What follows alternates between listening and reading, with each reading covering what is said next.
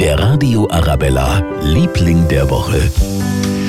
Das sind heute alle Frauen und Männer, die sich dem Sturmtief Friederike entgegengestellt haben und teilweise wirklich durchgeschuftet haben oder es immer noch tun. Danke an die Feuerwehr, die Polizei und das THW.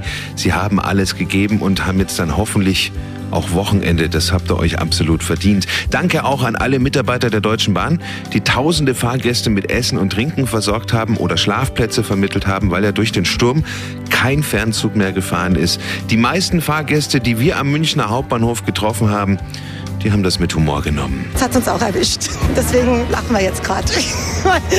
Nie gedacht, dass es uns erwischt. Der Radio Arabella, Liebling der Woche.